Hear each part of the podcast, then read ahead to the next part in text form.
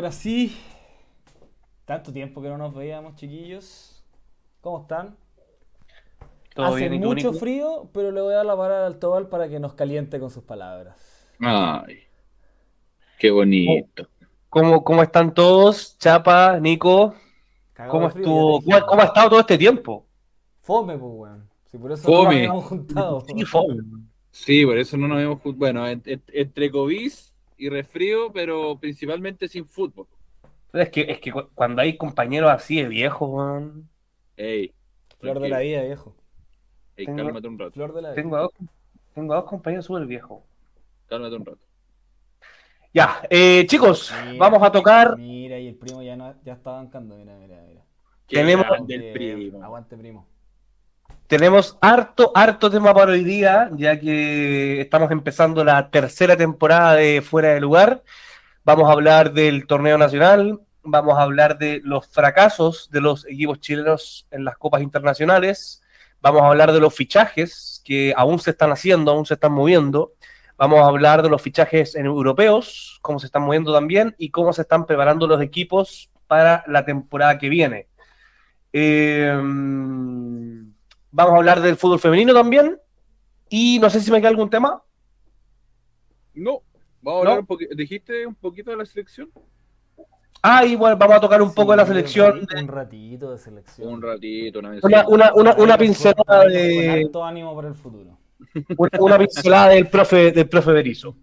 Eh, ya chicos, nos metemos de lleno en lo que es el fútbol nacional. Eh, ¿Cómo han visto esta- estas primeras fechas? Eh, los equipos, los equipos punteros han enredado un poco. eh, la tabla no se ha movido mucho. Eh, ¿Cómo lo han visto en líneas generales la tabla, Nico? La tabla no se mueve, eh, sí se mueven lo- los equipos, han habido refuerzos, algunos cambios de técnico. A nosotros nos había tocado, como, como católica, nos había tocado un cambio de técnico un poquito antes. Y básicamente se está empezando a, a dividir la tabla. A mí me parece en algún punto, eh, creo que Colo Colo con 33 eh, empieza a marcar una diferencia. En el, en el término del campeonato anterior eh, estaba, habían tres punteros, hoy día hay uno, y me parece que eso ya empieza a marcar la diferencia. ¿Ya? ¿Chapa? Eh, la- sí, bueno, no se ha movido mucho la tabla. Bueno, igual van dos fechas, creo que recién. De... Una. Dos, po. Dos, pues, van dos. Católica tiene una porque se le Católica tiene no, una. la toda la razón. Católica tiene una. Pero no es, llegó el amigo pero eh, no es lo único que hemos tenido de fútbol de los equipos nacionales. Tuvimos a Copa Chile y tuvimos también Copa Sudamericana, que ya vam- vamos a hablar de eso en más detalle. Pero, pero no era. plano a la depresión. Sí, pues si Ya. mira el título que tenemos de capítulo. Es verdad. Eh, y, y hasta ahora poco. Poco de lo nuevo. Todavía me falta ver la, la mano de Holland, aunque sí me gustó eh, la Católica en el, en, el, en el primer partido del campeonato. Eh, ¿Te gustó? sí, o sea, como la web vi cosas buenas en Copa Chile. Bueno, en Copa Chile había un equipo Con San Felipe. eh, con San Felipe de segunda división, pero la verdad es que si hay Pero algo eso que me que quedó. no hay tantos equipos de primera división que jueguen mejor a San Felipe.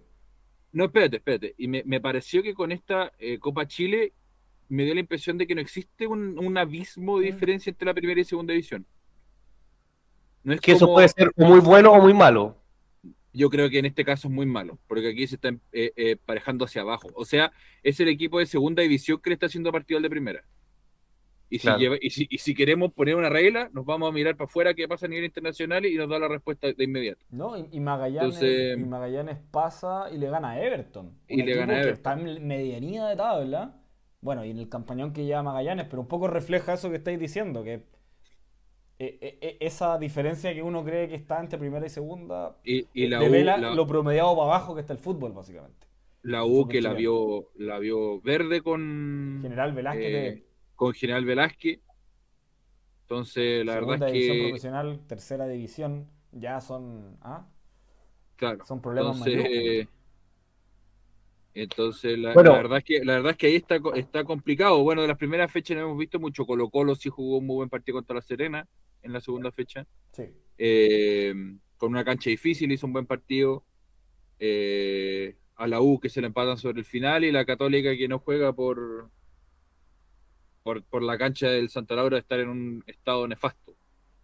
Bueno, eso, vamos a ir analizando a, lo- a los tres grandes eh, y bueno, ahí vamos, poi- vamos tirando pildoritas de algunos que otro equipo que van, que pueden ir dando un poquito de sorpresa o que daban sorpresa y ya no están dando tanto. Eh, ¿Les parece? Empezamos con la U. Eh, el único equipo que veo aquí en el chat, que el, el super hincha de la U no- nos ayuda que eh, la U que va invicta con lo que va, eh, no ha perdido. Eh, tiene un técnico nuevo, eh, está apostando harto por los jóvenes y tiene dos jugadores que personalmente me gustan mucho y la otra vez yo también lo estaba hablando ahí con, con Cristóbal, Cristóbal Allende, le mandamos un saludo, que son eh, Ah, Asai no, no es un hincha de la U. y... No, pues Asai es nuestro y- super hincha de la U, no es cualquier hincha, eso estoy Sí. diciendo. por eso, eso dije, el super hincha de la U. Sí, lo dijo, sí lo Ah, dijo, lo sí lo dijo. dijo, ok. Y por favor, por, favor, te- es que- es que me estaba acordando termo atención. Me estaba Por favor. termo que era, entonces no sé. No sé Bueno. realmente tomar en serio ese comentario, ese es mi punto. Bueno, entonces eh, tiene dos jugadores, como estaba comentando, Asaid y eh, Osorio, que hoy día, ojo, Osorio eh, metió dos goles en el triunfo, en el triunfo de Chile, la sub-20, que le ganó 1-2 a Perú. Eh, ¿Cómo han visto a la U, Chapa? Eh, la verdad es que yo creo que es todavía muy. muy Sí, es muy pronto, para- pero, pero, pero para dar un, un mini resumen. A ver, yo creo que jugaron contra el último del campeonato en el partido reciente, la reciente fecha con Antofagasta, y, y los vi hasta el gol manejando más bien el partido, eh, pero, pero después lo mismo de siempre con la U, suelta al final y, y- y Antofagasta que le, le alunan un gol, después logra, creo que fue de penal el gol que, que termina marcando Un Antofagasta. penal de Campos. Sí, un penal de Campos y termina empatando un partido contra el último del campeonato, entonces la verdad es que no, o sea, no voy a decir nada porque el técnico recién lleva poco, pero, pero todavía me falta como para volver a decir algo. ¿Ya, Nico? Creo, creo que es muy aventurado eh, definir algo. Eh, yo creo que el equipo no ha mejorado mayormente, pero sí se nota que hay un, eh, un técnico que... eh, Oye, pero mira, pero mira cómo le dan a la U en el chat, viejo. Ese es el primo. No, pero es que mira, el- el- hablando de termo, viejo.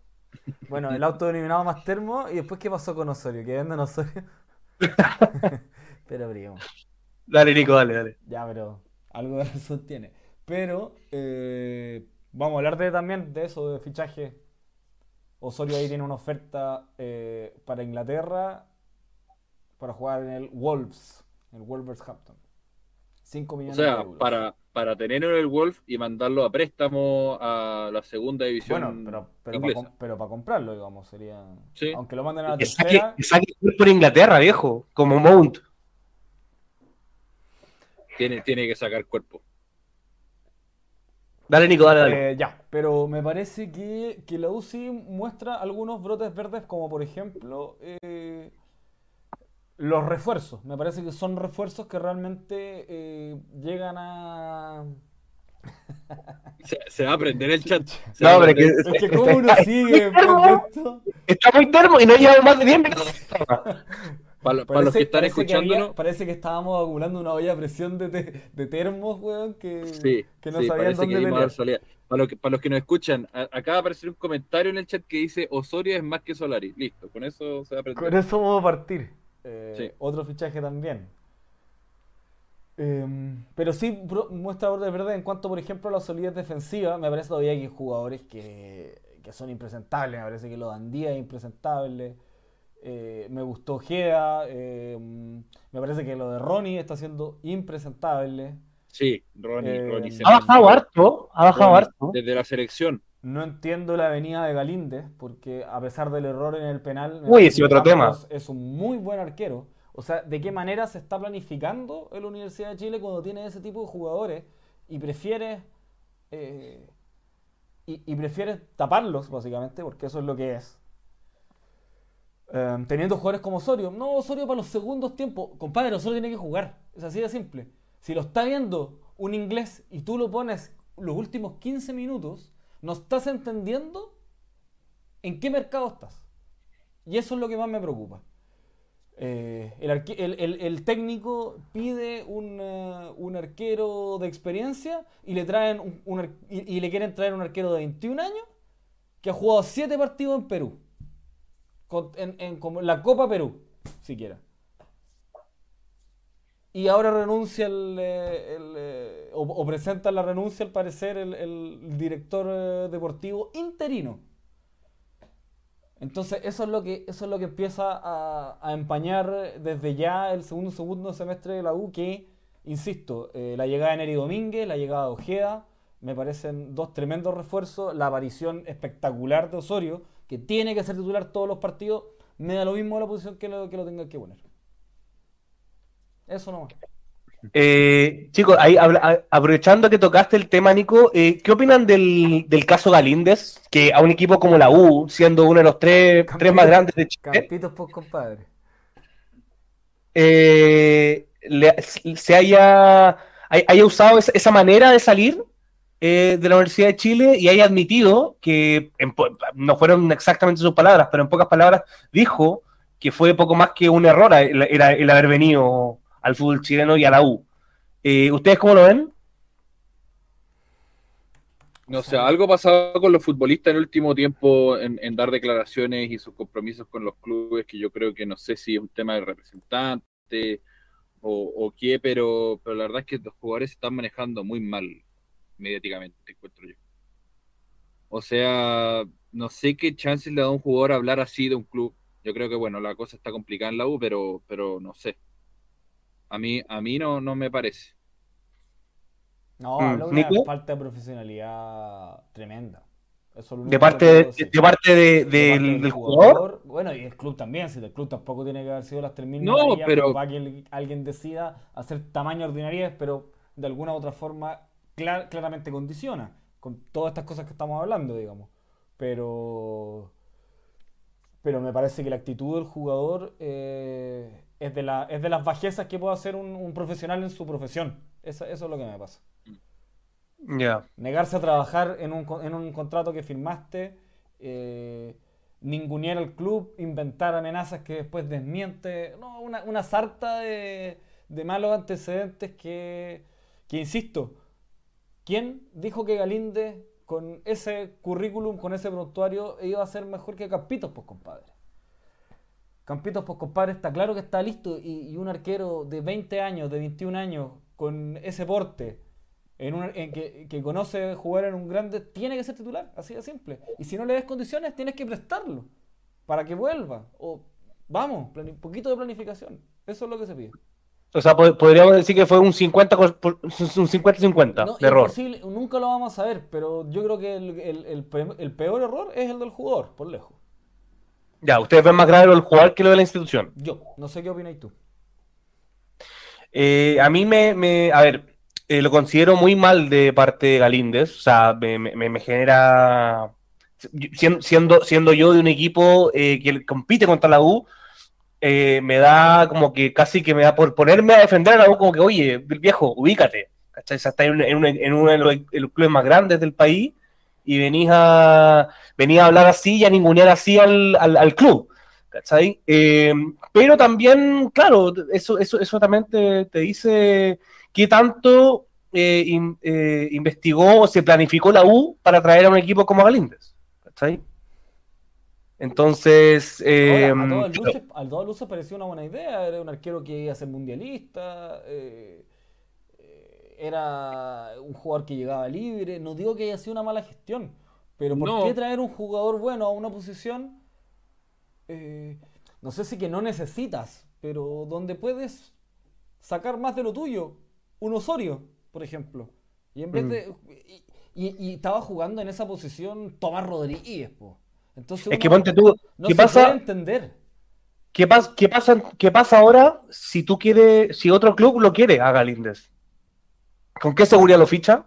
Eh, bueno, ese es el problema de su falta Pues de es que, profesionalidad. eh, por eso sí, te estoy bueno, diciendo. ahí el tema es que probablemente, creo que ya volvió a Ecuador, ¿no? Sí, ya volvió. Está en Aucas, volvió. Al, La- al- la- al poderoso Real Aucas. La, la idea yo creo que era volver a Ecuador y ser tribunero y ponerse a llorar y volver a Ecuador. Y Mm. chao nomás, sí. Para ese ejemplo tenemos te- lo tenemos cerca con jugadores bastante más caros, la verdad. El, el tema que uno ve es que termina siendo como una falla transversal de... Claro, aquí lo dice, lo dice Cristóbal. eh, Le damos, le damos un poquito mismo, que, Chapita, dale. que, bueno, es que ahí están ahí discutiendo, espérate. No, no. Las terminadas que sean entre ellos, pero más o menos la idea es para que se Pli- para seguir el Plinio- debate. Plinio C, bueno, aquí eh, Primo dice, el problema de la U es todo, dirigencia, es lo mismo que el puto amo Moza, eh, entre Dicen comillas. que Moza fue el que llevó las negociaciones con Solari. ¿Qué les parece eso? Tiene, C, considerando que director Gale- deportivo, que al parecer es como una estatua. Claro, aquí Plinio C dice que considerando que Galíndez se arrancó, sin duda fue un error de él venir y de la U traerlo. Aquí da una responsabilidad compartida. El primo dice, lo de Galindo es una vergüenza, no puede salir arrancando de esa forma. Eh, que, que estaba le dando un mensaje a todos, le dice que, que admita que es de la U. Yo le hago la misma invitación a Cristóbal. Eh, Es una, es una discusión eterna que hemos tenido acá. De hecho, yo creo que El- con esto, con esa discusión partió el podcast. sí. Eh, el primo nos dice, no, yo dirigente de otro equipo, no me deja seguro para contratarlo después de eso, está claro. Eh, Allende dice, y al, y al punto que quería llegar, que lo trajeron Rollero y Escobar. O sea, aquí ya es como la estocada no final, la, la estocada final del gran fracaso del proyecto independentista del Valle que tenía la U. O sea, mira, ahí, ahí entonces hablamos de responsabilidades. Responsabilidad del club traer un director deportivo por seis meses, que esperaste cuatro meses a que llegara además, que para que ese weón trajera a un técnico y que ese técnico durara dos meses porque no es capaz de parar un equipo decente. Y se van esos dos y queda Galinde. Que lo trajeron esas dos personas a un proyecto serio donde un dir- director deportivo que venía para un proyecto de 10, 5, lo que sea. Años, al menos. Entonces, Claro. bueno, ahí está la culpa compartida. Ahí también hay un tema donde uno puede saber que se está manejando mal. Ahora, tiene toda la razón el primo. Para mí es una vergüenza haber escapado de esa forma, completamente. Bueno, chicos, eh, para ir pasando de la U, ¿algún, otro- algún comentario para finalizar? ¿O No, creen que ya, ya se dijo todo? Yo Ya. No, yo solo, yo solo quería eh, volver a volver a Ya rescatar se el dijo todo. Y creo que el técnico López muestra cosas. Creo que a mí yo le tengo fe al técnico. Creo que la U va a subir su nivel en no mucho tiempo. Ya. Bueno, esperemos por el, por el bien del campeonato nacional. Eh, pasamos a Colo Colo. Y, y- y por tu preferencia de equipo, digamos. Claro. Dios mío. Pasamos a Colo Colo, chicos. Eh, el único puntero del torneo. eh, ya vamos a entrar en, lo, en, lo- en- el fracaso que fue internacionalmente, pero quedándome en el torneo y lo que fue también en Copa Chile. ¿Cómo han visto Colo Colo? ¿Creen que, se ha, que se ha potenciado más? ¿Que se ha despotenciado? ¿Que sigue igual? Eh, ¿cómo, cómo ven al, al conjunto de Quinteros? Chapa. Bueno, yo creo que ah, partiendo por el concepto de despotenciar, yo creo que vamos a ver cómo le va a pegar la salida Solari. Que si bien Solari te- estaba haciendo algo irregular en los últimos partidos, eh, bueno, es un, un jugador joven, uno se le puede permitir esas irregularidades de rendimiento. Yo creo que sí era un jugador que te preocupaba, que le preocupaba al rival tenerlo al frente. El más, yo creo. Y, y eso, y eso te pesa en un equipo. O sea, y ahora yo creo que eh, por la banda izquierda ahora Colo Colo, o sea, Solari juega por la banda derecha, le defienden por la banda izquierda. Yo creo que los equipos ahora se van a parar de manera distinta, se van a traer a otro tipo de cosas que no podían soltar porque estaba Solari. Entonces, eh, hay que ver cómo va a solucionar ese, ese forado que le queda eh, por ese lado a Colo Colo. Y ahí vamos a poder hablar de una despotenciación o, no del, del- del club. Eh, el partido que hizo con. Yo no vi, el, no vi el partido que empató Colo Colo de la primera fecha a la segunda vuelta, pero sí vi el partido con La Serena. En una cancha complicada donde yo creo que Colo Colo hizo bien su trabajo, lo hizo rápido, eh, ejecutó bastante rápido el partido. Y. eh, Contra uno de los peores equipos del campeonato que le ganó la Católica. Sí, pero, pero lo hizo en una cancha complicada y supo, y no solo lo hizo en una cancha complicada, sino que sa- supo sacar ventaja de la cancha. Porque la Serena no se adecuó refriega, nunca digamos. ¿Ah? Aprovechar la refriega por una cancha que estaba pesada. Claro, claro. Y, y la Serena nunca estuvo cómoda en la cancha. Entonces yo creo que esas cosas básicas le hizo bien Colo Colo y cerró el partido cómodo. Un partido cómodo para Colo Colo. Y fue un golazo el de, el de Solari, la verdad. que aprovechó muy bien la cancha. O sea, sacó mucha ventaja sobre eso. Nico. Eh, en genérico, me parece que, eh, que Colo en el torneo nacional va a seguir marcando diferencia y muy probablemente va a ser campeón. Porque, no, eh, muy en serio, muy probablemente va a ser campeón porque jugando a un nivel como lo hace, al menos por algunos minutos, le va a alcanzar para sacar los puntos suficientes y ser campeón. Muy tranquilamente. Ahora, ¿dónde Colo Colo tiene, para mí, su falencia es en la parte eh, dirigencial y en la parte técnica. Porque empiezan las rencillas internas. eh, eso recae en un protagonismo excesivo del director técnico, o eso es lo que nos ha mostrado el último tiempo, que termina eh, desarmando una tranquilidad mental de un Colo Colo que si juega de esta forma y tranquilo, va a ganar la mayoría de los puntos que va a tener en disputa. Eh, me parece que armar mucha batadola frente a los refuerzos ya termina siendo una carga para los jugadores que tienen que tomar las responsabilidades. Y el partido con La Serena, por ejemplo, muestra que los jugadores están listos para tomar esa responsabilidad en Colo Colo y tienen que darle la chance de hacerlo. No pedir un refuerzo porque se te lesiona uno, constantemente, porque si no, significa constantemente que estás mandando un mensaje al plantel de que no tienen la confianza del técnico. Acá el primo nombra a, a Zavala y Oroz, diciendo que como para el medio, para el medio del campeonato nacional, Zavala y Oroz pueden ser muy buenos reemplazos para la posición de Solari. Y eso, yo quiero ver a Zavala. Para allá, A- a Sol- para allá básicamente iba A Solari no me importaba verlo, porque no, no, yo como hincha de la Católica no saco nada con Solari, pero a Zavala me interesa verlo. Y, y, y cuando entra Zavala, que yo siempre lo he dicho que no me explico qué ha pasado con él, por qué no ha tenido ruedo en Colo Colo, y me pasa que cuando lo veo entrar siempre está atarantado, como que quiere, quiere entrar y meter un gol para poder afianzarse, y ojalá que este, este hoyo que deja Solari le dé la confianza, el técnico le dé la confianza y él tenga la confianza para poder rendir por, por, por ese puesto, porque yo creo que Zavala es un buen jugador, es rápido y es muy técnico, y yo creo que eh, nos falta algo en esa posición a Chile en general. Chapa, yo pienso lo mismo de Oroz y de Zavala, como pone el primo, pero Quinteros va a poner a Bouzat y a Costa. Cuando lo que necesitamos es velocidad, ahí tienes dos jugadores veloces que en cualquier equipo los haces jugar y te van a rendir y te van a ganar el partido, aunque te demore un poquito más. Y quizás vayan a ganar unos para que esos jugadores el día de mañana puedan subir otro escalón más a la selección jugando Copa Libertadores. Y eso es lo que no sé- la chance que no sea. Eh, no sé cómo lo veis tú, Tobal. Re- Sobre todo, bueno, recordemos el, el, traspaso de Solari, que muchos han hablado todo este, día. Eh, uno de los fichajes top en la historia eh, de Chile. O sea, creo que está aquí en el top 10 de los jugadores más caros. O sea, también marca un hito, también abre un mercado dentro de todo. Eh, no sé qué opináis en cuanto a cómo jugó Colo Colo y cómo, y cómo es el reemplazo de Solari. Muy bien vendido a mi juicio. Eh, sí, sí, yo creo que fue un fichaje, una oferta irrechazable, eh, sobre todo porque Colo Colo se sigue quedando con parte del pase. Eh, me pasa con la salida de Solari, yo creo que el problema no es tanto Solari, la salida de Solari, porque como bien dice el primo y bien comentaste tú, Nico, eh, Colo Colo tiene más opciones arriba, tiene muchos delanteros, no como le pasa a Católica, que tiene un, un déficit de Sí, delanteros. podrían prestarse alguno para acá. Entonces, me pasa que el problema con Colo Colo yo lo veo más eh, con Lucero. Porque si Lucero, que ni siquiera hemos mencionado a Volados. Ahí tenía otro.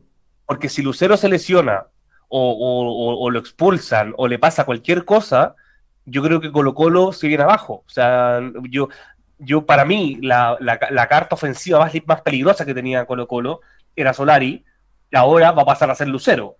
Entonces, ahí tiene un problema Colo Colo, ya que no tiene un reemplazo eh, que le dé seguridad. Obviamente no, no, no- no te pide, no te pido que sea igual de bueno que Lucero, porque Lucero es muy bueno, yo lo encuentro muy bueno, pero sí un, un, uno- un suplente que entre y tú tengas la seguridad que si le queda una, te la va a meter adentro. ¿Cachai? Está No, yo- yo creo que Colo Colo lo tiene- en la planificación de este semestre que sea Volados el que juegue nueve suplente. Mm, no sé si me convence A mí tanto. no me ese, convence nada. ese- ese es el tema.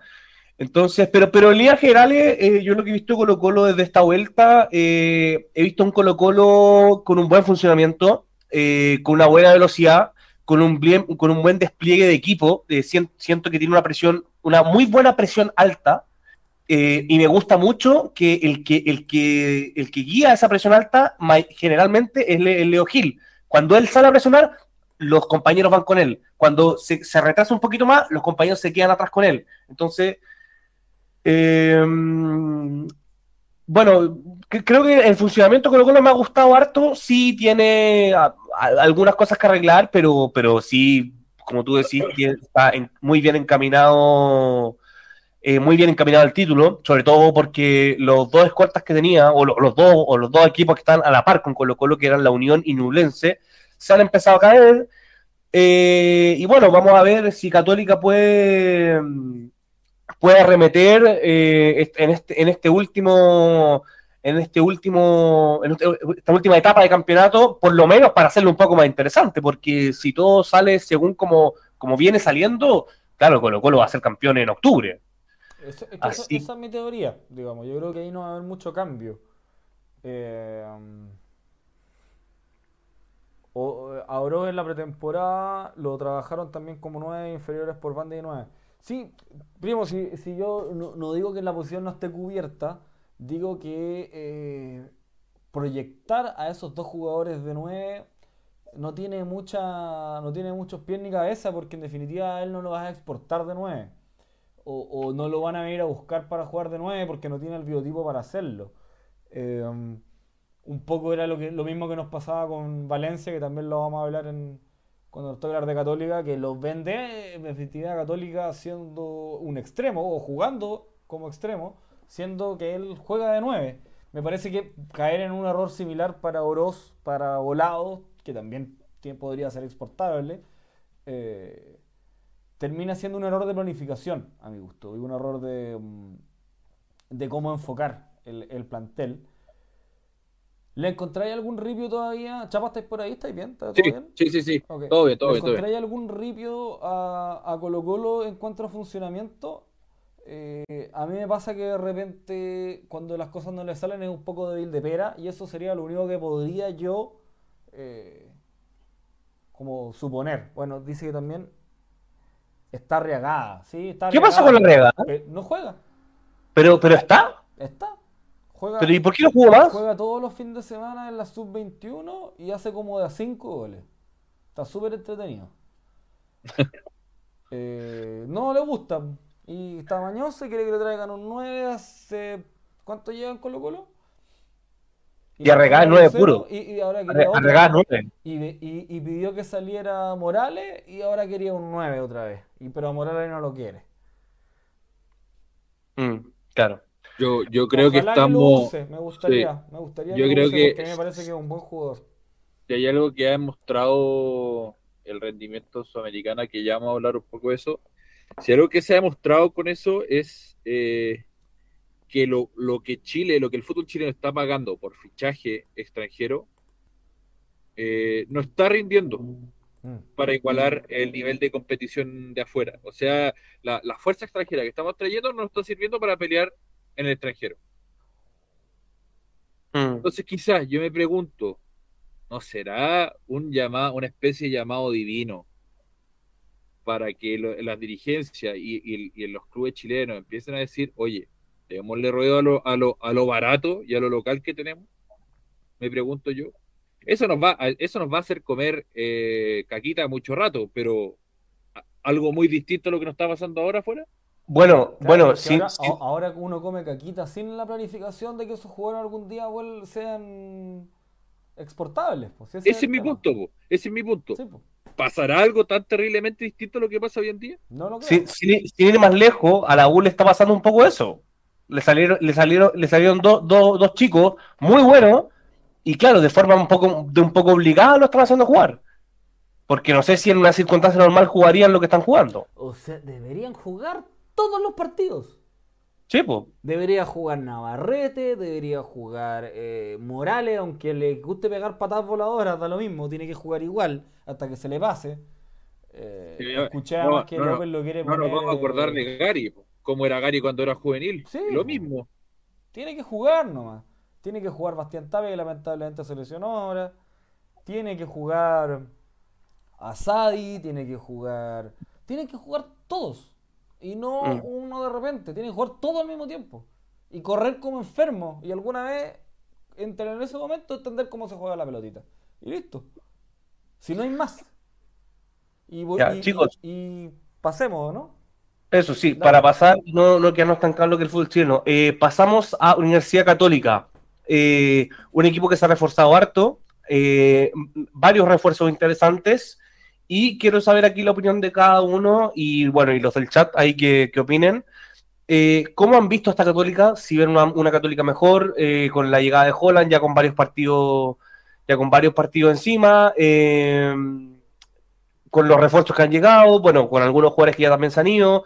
¿Cómo, cómo ves a esta Católica, Nico? Eh, la veo sin poder tener un balance necesario en cuanto a su plantel. Eh, la veo muy mermada físicamente todavía. Eh, lesión tras lesión hace imposible planificar un, un plantel eh, que te haga pensar de que el final de, de año va a ser positivo. Eh, creo que va a seguir siendo de construcción. Y esto no es por poner el parte de chilería, pero, pero veo que si se lesiona Cuevas, si venden a Valencia, si está lesionado Montes, venden a Gartichoto, teníais todos esos jugadores. Ahora tenéis cuatro menos, porque también se. Buenanote. Bar- ¿Bartichotto se lo vendieron? No, Lo se fue a a palestino. Ah, ya, no. Y le vendieron un porcentaje del pase también. Eh, Ah, a principio de año teníamos problemas con los centrales. No habían centrales que jugaran. Tuvo que jugar Galani la Copa Libertadores. Y ahora tenemos seis centrales habilitados. Mm. ¿Chapa? está para que juguemos con línea de tres atrás. Está para que jugaran con línea de 5. De puros centrales. De puros cinco centrales. centrales. Pero sí, no veis, po. Chapa, ¿tú cómo ves a Católica? A mí a Católica, eh, yo creo que hay en, en aspectos que ha mejorado. Porque ha tenido la capacidad de poner mejores jugadores. O sea, lo que lo que le ha dado Lulia Hueda a Católica era lo que le, le, le pedíamos hace tiempo a un mediocampista central de Católica. Eh, le extrañamos eh, ese orden que traía, lamentablemente con las limitaciones que tiene un jugador que no jugaba hace siete meses o más. Que no jugaba el- Cinco. más, más de siete meses. ¿Cinco? 5. Bueno, un jugador que no jugaba hace cinco meses, eh, volviendo a la actividad, si bien se reforzó harto, todavía eh, falta que, juegue la mayoría eh, de, lo- de los refuerzos. Y, y los refuerzos tienen que ser también vistos desde la perspectiva de los que salieron. O sea, eh, nosotros hemos hablado en otros capítulos de la diferencia entre traer un jugador que viene a tapar un hoyo o versus traer un jugador que es derechamente a reforzar una plantilla. Y la Católica, eh, los fichajes que trajo, a mí se me hacen más, excepto Dituro, te diría yo, que Dituro sí es un refuerzo como, como tal, porque, bueno, ahí podemos hablar de que el sanador y el tema de, de salir con, con los pies del sanador y cómo, que, que- cómo eso perjudicaba de cierta forma Católica, pero la verdad es que el sanador es un, buen arquero, que cumple su rol de, evitar que, que, que, no hagan goles. Eh, salvo Ituro, habiendo dicho eso, salvo Ituro, yo creo que el resto de los jugadores son bastante tapador de, tapadores de, de hoyo, sobre todo Isla, que tenía un gran problema por la banda derecha, eh, bueno, que ahora el problema se nos trasladó a la banda izquierda, eh, Pinares, que viene a darle un poco más de, de, profundidad al puesto que deja Bonanote, que, que, que jugaba poco y nada, eh, nos quedamos cojos en delantera porque nos quedamos con un puro delantero. Eh, entonces la verdad es que todavía me queda para ver si Católica se reforzó bien o mal. Todavía me falta para sacar esa conclusión. Vaya, ya se supone que ya, ya se oficializó que hay un acuerdo con este jugador eh, uruguayo. Sí, central uruguayo. Un central, no sé si necesitamos otro Gary central más. Con ese serían seis centrales en el equipo. No sé para qué necesitamos seis centrales para jugar el campeonato nacional. Me pregunto yo. Claro. ¿Por Bueno, qué no? ¿Qué el- pasa con un delantero? Bueno, no sé. Bueno, eh, a mí Católica en juego, en, en- en juego en sí, sigue sin, sin, sin terminar de convencerme. Sí creo que han, han habido varios, varios puntos altos. Sí creo que han, han habido varias subidas de nivel, nivel que, que habían bajado notoriamente, pero, pero ahora, pero ahora han subido, como son Saavedra, como son Marcelino, eh, como es el mismo Samperi arriba. Eh, Tapia, mm, como que sí, pero no, como que sí, pero no, pero Es que Tapia, Tapia, por favor, que me juegue más de un partido titular, pues todo. Si ese es mi es tema. que, es que eso, eso me pasa también con Holland, como que yo no- Pero es Yo entiendo- no entiendo por qué lo pone. También devuelve ¿Qué- la camiseta. De alguna qué u otra pasó? forma, ¿Qué cosa? de- cu- cuando, no- cuando entra de titular no muestra su mejor faceta. Ah, bueno, pero es que, bueno, convengamos una cosa. Hace un buen, hace un muy buen partido en, en la cuando entra contra Flamengo, Por ejemplo. que, que, que hace un, muy buen partido. Después jugó contra pero, titular, el- pero venía de no jugar nada. no jugó el fin de semana, creo. Ese fin de semana que vino no jugó de titular. Y lo mandaron de titular a Brasil. O sea, Mm. lo mandan a esos partidos de titular donde, eh, donde no, no, no, no tiene tampoco la continuidad de serlo. Y lo mandan a, a- a buscar la clasificación, eh, a, a ganarle 2-0 a Sao Paulo en, en, Ese- en- en Ese Sao Paulo. Chapa fue un poco improvisado porque hubo muchas bajas de último minuto también. O sea, No se puede ser, pero me refiero a que cuando está teniendo minutos de, de titular, está teniendo esos partidos. No, está, no, no es como, oye, ya, vamos, va- me, me voy a casar contigo y vamos a ir de titular. Como, como pasó, eh, eh, mucho lo hablaba Pero con te, mi te papá. recuerdo Uy, que cuando partió, espérate, cuando partió Holland sí lo puso de titular, lo puso de titular y fue Tapia que no rindió nomás. po. Pero es que yo Y creo no, que sí, insistir el- más. Yo creo que el que problema- más. El problema de Tapia, el problema de Tapia es que, claro, no, no, no termina, no termina de convencer, te demuestra que es bueno, te demuestra que tiene condiciones, No, pero- no, pero no- tiene no ritmos termina de dar ese salto de calidad que uno le pide. También tiene ríos grandotes técnicamente. Sí, estamos claros. controlar. O sea, yo entiendo que de repente haya alguien en la banca que ve eso y, y diga, eh, no, vamos a seguir trabajando. Vamos a ponerlo... No sé, a mí, a mí, a mí lo que me, a mí, lo- a mí lo que me está pasando últimamente es que ya, ya, ya, esa excusa de que Holland eh, eh, llegó y tomó un equipo que venía mal, como que ya, como que ya no cuenta, porque ya lleva un par de tiempo, ya cuánto tiempo, ya cuánto, lleva dos, tres meses, cuatro meses, ¿cuánto tiempo lleva Holland en el equipo?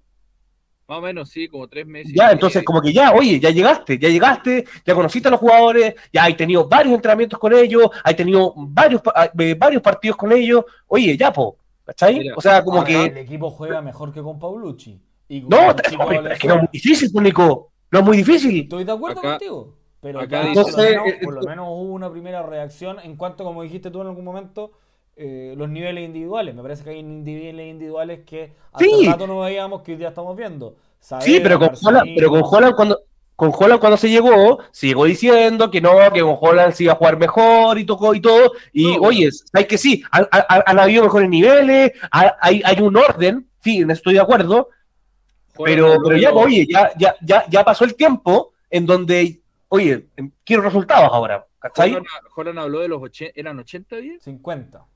50, bueno, los 50 ya pasaron. Bueno, ya pasaron. Ya pasaron, ya pasaron. Entonces, No, si esta entonces weá- ahora, Esta weá es un, es, un, es un problema de, de recomponer también las confianzas del equipo total. Yo creo que ahí es donde. Por eso, por eso yo me pongo realmente el parche a esta telería y. convencer a Orellana, que Pinares Claro. se crea el cuento, Claro. sí. O sea, yo creo que, que esto va a costar y traer tanto refuerzo y esperar que la Católica quede tan aspectada para tratar de alcanzar a Colo Colo, me parece que es una mentira que nos contamos.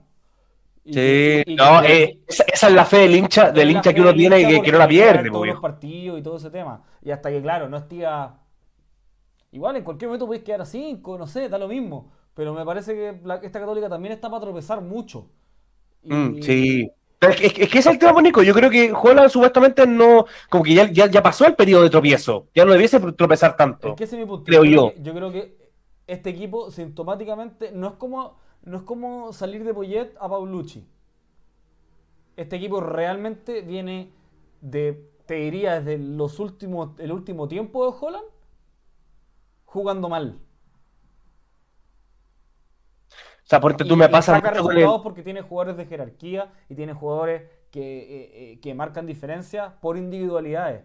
Pero el colectivo que logró la Católica, que mejor jugaba con eh, final de Quinteros, principios de Holland, esa Católica ya no es, es la misma. Y- Mira, ese, ese comentario de Pili UC, Daniel González es muy joven para hacer refuerzo de ese puesto. Viejo, tiene 70 partidos en primera. ¿Qué importa Sí, que sea joven? Sí, sí, pero, se, viejo. re- se re- se refiere, se refiere a que eh, Daniel González no solo es joven, sino que ya los 70 partidos en primera, pero ¿qué pasa con todo el tiempo que estuvo en la primera vez? Él salió de la primera vez y fue a sentar y fue, y fue a marcar a un delantero centro brasilero que tiene que haber pesado tres veces que él. Daniel, Y lo corrió, y lo corrió. Cada vez que lo tocó, lo corrió para el lado. Daniel. González, Daniel González, chiquillos, es una oportunidad de mercado. Realmente Sí, eso no es. es para ahora, no es para ahora. Sí, no, mira, ojo, a ver, yo, no, yo no estoy diciendo que eh, Daniel González fue un error.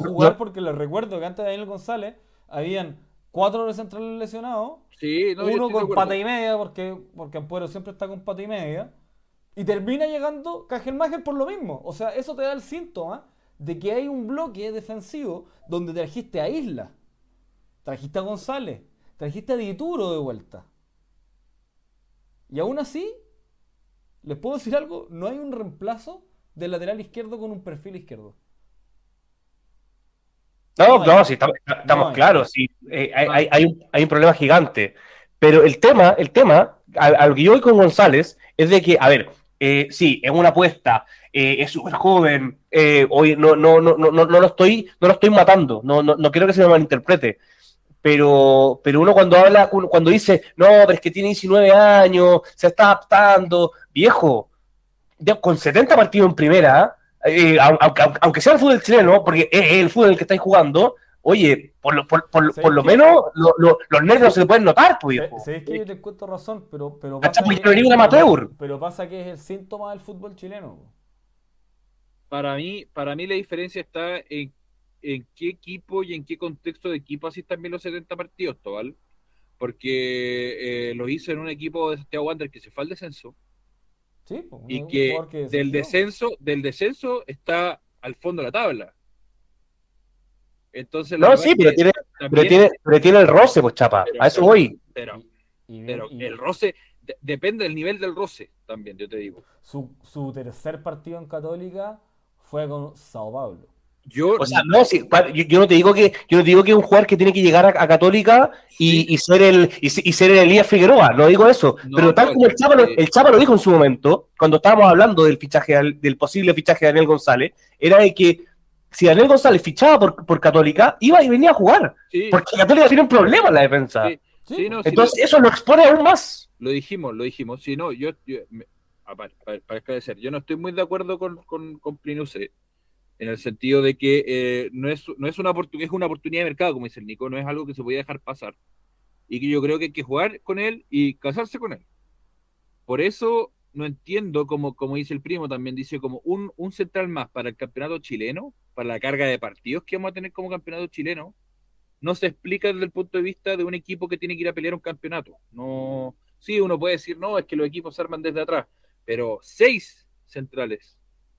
Cuando estamos cojos por la izquierda y cuando estamos cojos en delantera. Yo, Sí, yo, yo a González me lo voy a bancar hasta que agarre fuego porque tiene porte y demuestra que tiene algo de técnica y tendrá que desarrollar el físico y me lo voy a bancar porque encuentro que tiene mucho potencial. Para mí significa Sí, que dice clarísimo, que, que Lanaro sale o se retira a final de año. No, la no, juega más. Quiere decir que No, Lanaro juega más. Ampuero va a salir y hasta Uruguay va a salir. Sí, pero hasta final de año van a O, estar o acá. Ampuero quizás se queda, porque creo que aún le, le va a quedar un año más de contrato aparte de este.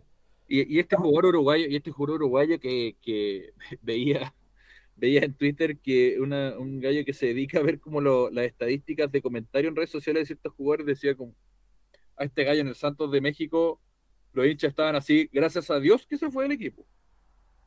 Ah, en Malena. Ent- eh, no, estaba sé, En el, en el León? en el León, perdón, dije el Santos, en el León, en el León. Está en el León de México. Y, y así, gracias a Dios que se fue. Entonces, la verdad que, no sé, tengo miedo. Eh, Mm. el central uruguayo de fuste, no creo que salga pasándose Ya, a y- dos y cambiando el frente. No, ¿y qué No, pasa? eh, eh, me imagino yo que la intención que con la que vi- con la que viene y lo trae Católica es para que te ordene, para que te grite, para que guíe. Me, me imagino yo. ¿Qué pasa con Paz? ¿Qué pasa con Paz? Es una muy buena pregunta. Es una muy buena pregunta también. Sí. Bueno, movamos- movámonos a la Sudamericana Ni porque siquiera quiero que hablado de Paz.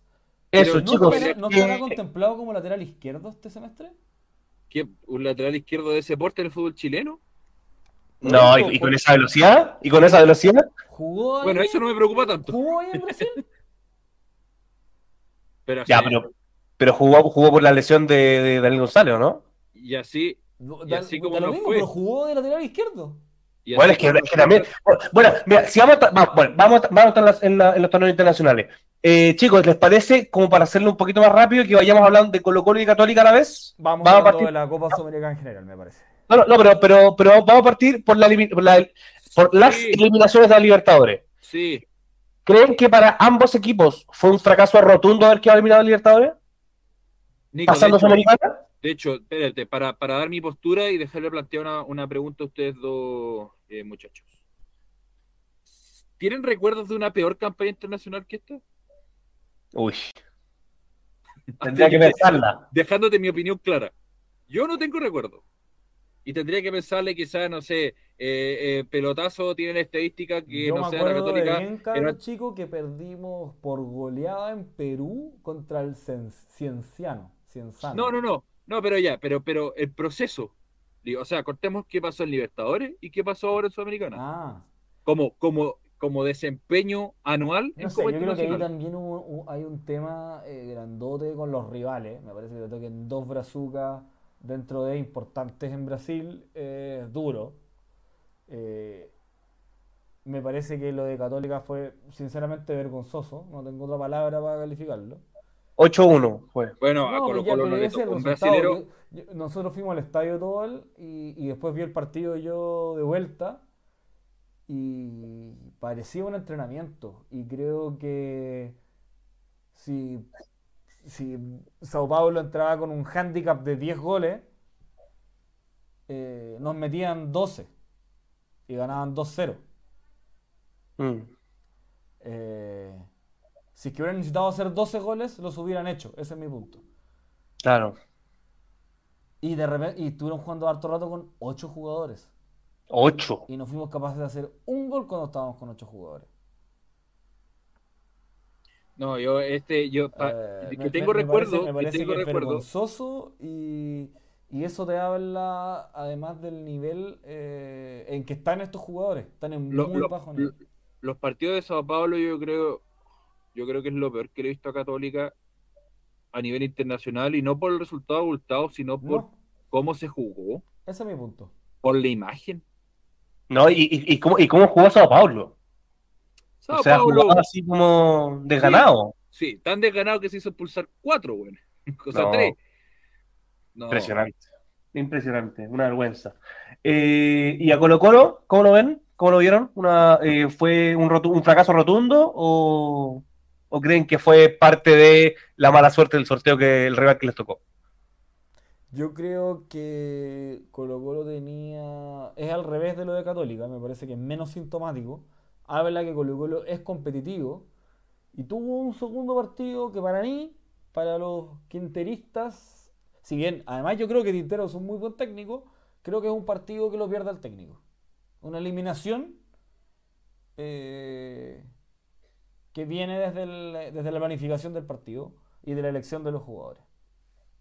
oye qué buena idea fue haber sacado el gol de visita para lo que pensando no no no que no suene mal para el hincha de Colo Colo porque a mí me hubiese gustado que Colo Colo eh, le ganara al Inter pero pero dan estos partidos que no si hay Colo llave Colo- cerrada Si Colo Colo lo hubiera pasado de fase, yo, mi comentario de hoy hubiera sido Católica puede ser campeón. Pero como no fue así, está co- completa. Mi, mi, mi, mi- mi bola de cristal me indica eso. Sí, pero, pero qué bueno que se le sacó el gol de, de, de- de visita porque aquí dice el primo, para mí lo de Católica fue vergonzoso, no compitió en ningún partido. Para Colo, para Colo Colo se farreó a Libertadores la Sudamericana por pelotudos, pero compitiendo. Eso es lo que, Sí, bueno. es lo que digo yo. Bueno, Colo Colo. a, mí, a mí eso me pasa, ¿sabes qué? He visto varias, varios, varios comentaristas y varios, varias personas hablando en internet eh, que dicen, no, pero es que se compitió. O sea, ¿en qué minuto llegamos a, a- a este nivel de... Pero es que, es- pero se compitió, como que casi que, oye, agradezcamos Claro, que casi- competimos. ca- clas- casi, como, casi como que competir no fuera el desde. Pero, ¿cachai? Es, es- el tema, como que, perdón, estamos hablando de Colo Colo, supuestamente el equipo más grande de Chile, la dura te, te, te, te, basta con, con uy, pero que es la compitió. U. Él ¿Ah? supuestamente lo dices porque crees que le lleva más grande Chile en la U. No, no, pero, pero, pero porque no, no, no hay un título del más grande, po. supuestamente el más grande porque el más popular, más, más títulos. Pero, pero, pero no, pero a mí, a mí esa, esa frase de, de oh no, pero es que, es que Colo Colo, es que Colo Colo compitió, como que, oye, agradece que compitió. Viejo, está bien, la Católica, la Católica no compitió, Colo Colo sí, pero, pero compitió cuánto, cuánto, No. cuánto alcanzó. No, y el resultado es el mismo. No, y claro, pe- pe- perdóname, o sea, claro, uno terminó siendo vergonzoso siempre, yo terminé siendo vergonzoso al final. Los dos terminaron siendo No, vergonzosos. Estamos hablando de niveles de juego nomás, todo. Sí, el, el- el que yo- compitió yo creo que es un concepto es un concepto periodístico mal aplicado. Todos los equipos tienen que ir a competir y deben Me competir. carga, me carga. Estoy No, de acuerdo y- contigo. y- Saliendo de y- lo periodístico, yo creo que Mm. Colo Colo quizás en momentos del partido se veía superior al rival. Y eso fue lo que nunca tuvo Católica. Y ese es el tema.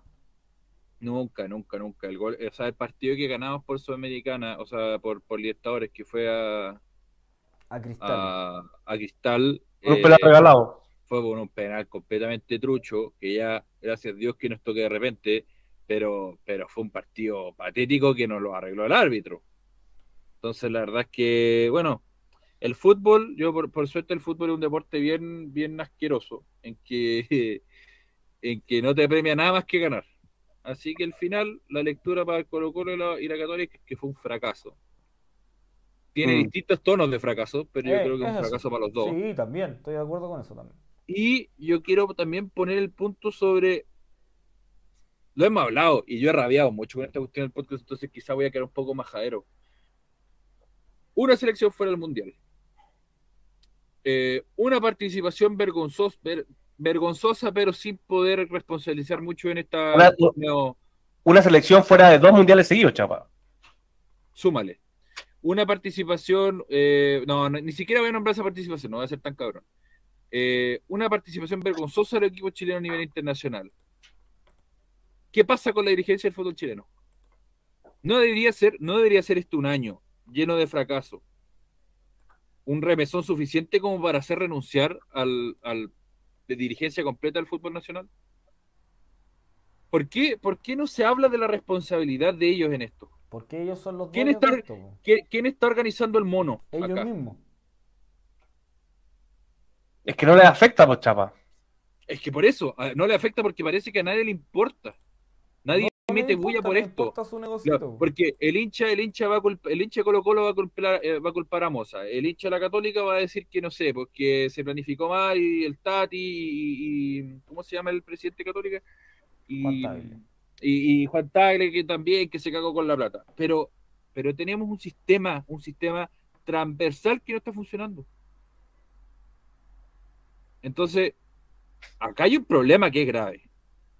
Que o esperamos una chiripa de un club en particular, como fue eh, la U 2011. la U 2011 o el Colo Colo del 2006. Bueno, ya no voy a estar para atrás. El Colo Colo 2011, me- o sea, la, la U 2011 me parece más parecido a lo que está pasando ahora, o sea, que, que, que es que es más parecido al fútbol de esa época a lo, a lo que es ahora en materia de dirigencia. Se apuesta en proyectos Eh, siempre algo como eso. Y, y- y como que parece que estamos, estamos apostándolo así en el fútbol joven, estamos apostándolo así en el, en el fútbol adulto, en el fútbol, eh, en el fútbol eh, a nivel de clubes, eh, el fútbol femenino, que vamos a hablar de eso, hace rato que viene arrastrando varias incógnitas, eh, en que yo esc- escuchando a, a- a los y las periodistas que hablan, eh, que, que siguen el fútbol femenino, que se está notando un, estanc- un, un estancamiento del fútbol a nivel, a- en, en relación a nivel regional. O sea, ni siquiera hablemos de Europa, que ahora, el- igual que lo que pasó con la Copa América masculina, se está jugando al mismo tiempo la Eurocopa con, con, el, con la Copa América. Sí, pues. Y, y déjenme decirle que la diferencia entre el fútbol sudamericano y el fútbol europeo. Paréntesis Brasil. Enorme. Y paréntesis porque Brasil también perdió con Dinamarca y hoy día Dinamarca jugó y no fue tampoco una lumbrera. Pero Mm. la diferencia que hay es Chava. abismal. Diferencia físicamente incluso. No, no, si yo es como es como ver el fútbol, es como poner una lupa y ver el fútbol del Yo creo- pasado. Yo creo que cuando, cuando Mbappé habló del fútbol europeo y sudamericano, habló del fútbol femenino, ¿no? Yo, yo creo, Se refería al masculino. yo creo, No, yo creo. weón, San Marino está cada vez más competitivo. Y Liechtenstein también. No, pero, pero volviendo al punto, ¿qué pasa? ¿Por qué esa gente sigue en el puesto? Porque nadie le cambia las reglas del juego, chapa.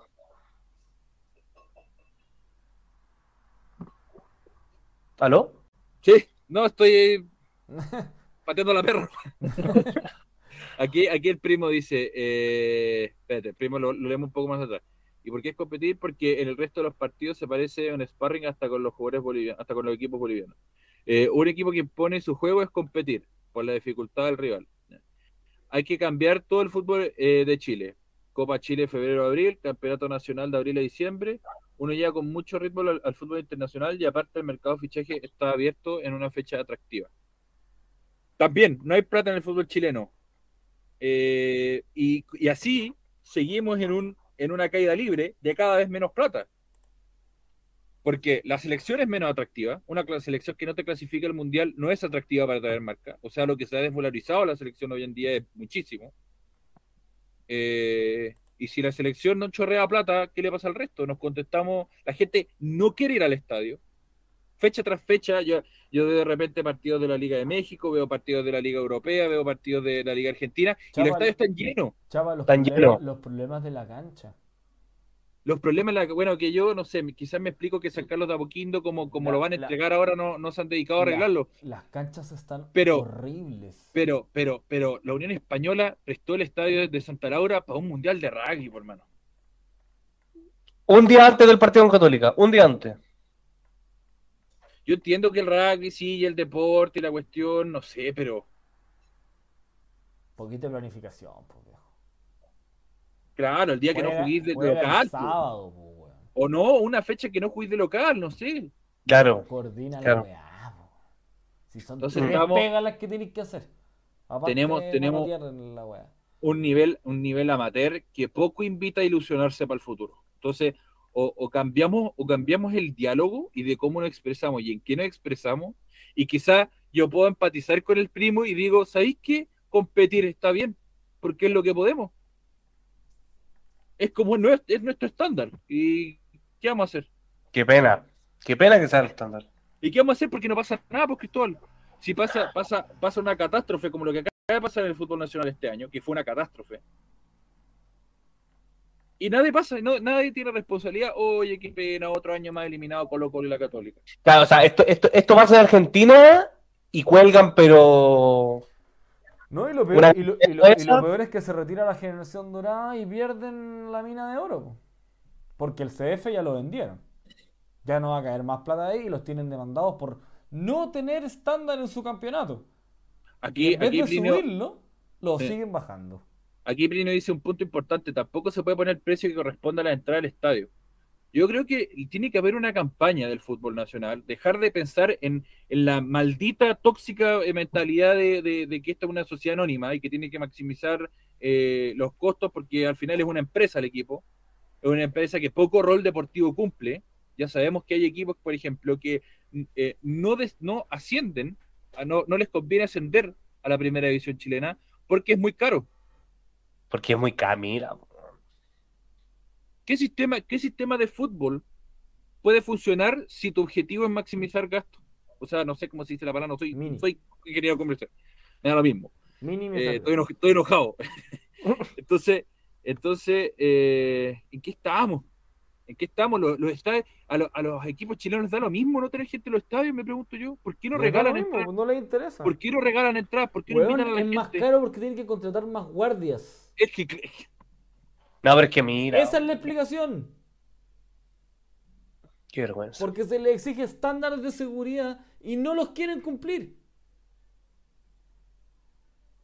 Entonces ya, los invito a mí, a ti, a Nicolás y a Cristóbal, y el, el primo va a estar contento, que cambiemos el estándar.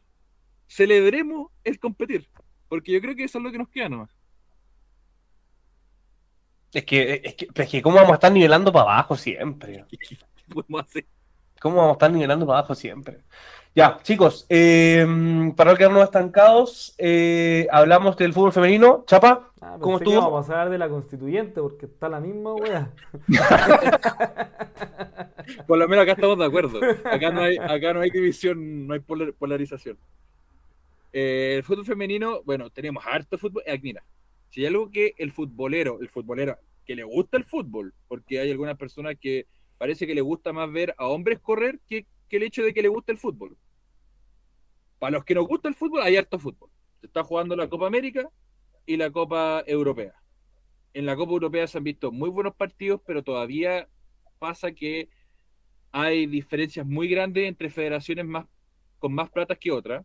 Por ejemplo, se están viendo muchas goleadas muy grandes, pero se están viendo, eh, he notado un desarrollo de fútbol cada vez más bien jugado. Más táctico. O sea, me, me- pero más táctico y bien, y bien ejecutado. O sea, yo vi el partido, el partido que pude ver completo fue el de Noruega con, con Inglaterra, en que Inglaterra le ganó 8-0 y, y se anotó un, un récord. Nunca, nunca había hizo diferencia en nivel europeo. Eh, y los movimientos de Inglaterra, espectacular. O sea, gracias a Dios sacaron a- al, al hermano ahí que estaba dirigiendo, el hermano de Gary Neville estaba dirigiendo ahí. Phil. Eh, Phil Neville creo que está dirigiendo la, la selección femenina. Y lo cambiaron y ahora la técnico, la técnico nuevo que no la, no la conocía, un espectáculo como juega Inglaterra. O sea, yo creo que iban a estar los candidatos entre Francia, para que si ven un partido vean a Francia, vean a España, vean a Alemania y vean a Inglaterra. Cómo se está jugando el fútbol femenino en federaciones que han puesto el fútbol femenino al frente. Y son, coincidentemente, son esas tres federaciones. Son esos tres países que han puesto el fútbol femenino como algo fundamental. Bueno, Noruega también es un equipo, los, los equipos escandinavos también son importantes a, a nivel femenino, pero eh, pasó que las ligas más importantes de Europa decidieron ponerle luca al fútbol y ahí ya se nota la diferencia, eh, se, se, se ha empezado a notar. Estados Unidos aquí en, eh, aquí en América arrasa, ¿o no? Sí, a nivel continental, yo creo que sí, bueno, la esperanza es Brasil nomás. Pero a nivel con, con CACAF sí, y a nivel continental también, yo creo que solo Brasil le puede hacer alguna mella. Ya, ¿y, la, ¿Y la rojita? Y la rojita, que de, la importancia que tiene la Copa América a nivel de fútbol femenino es que la Copa América da cupo al Mundial y cupo a los Juegos Olímpicos.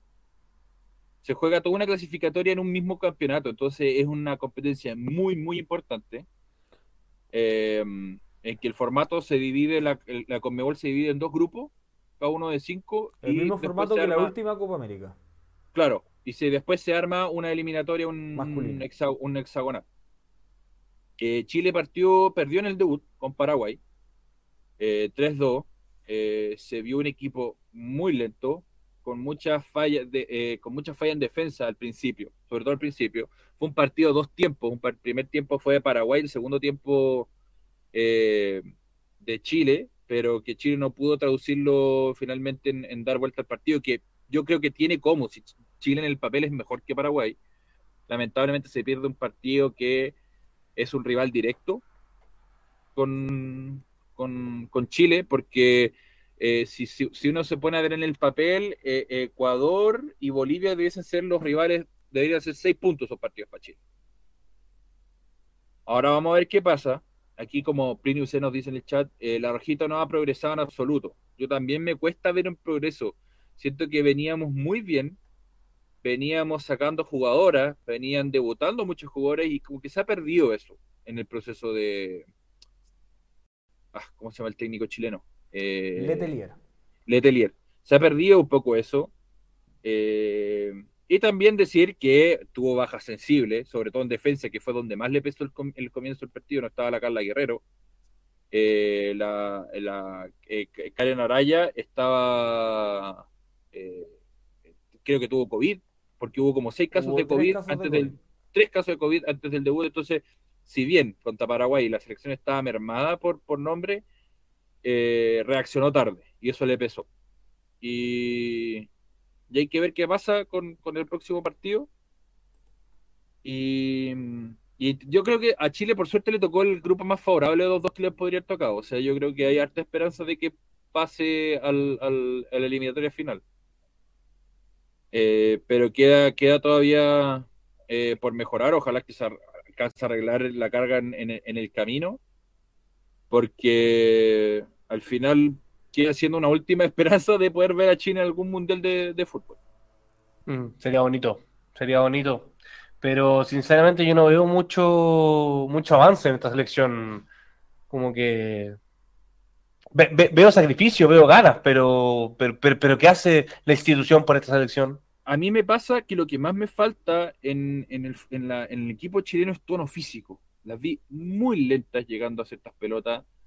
Eh, expone, se expone mucho la Tiare, la Tiane, que, que no sé si está acostumbrada a exponerse tanto, y por ahí yo creo que comete un par de errores que, que, que al final fue porque, eh, o sea, no son errores directos de ella, sino que es por el exceso de exposición que, que, tuvo No, durante pero el ella igual al partido. final del partido dice que eh, estaba consciente de, su, de sus errores también, digamos.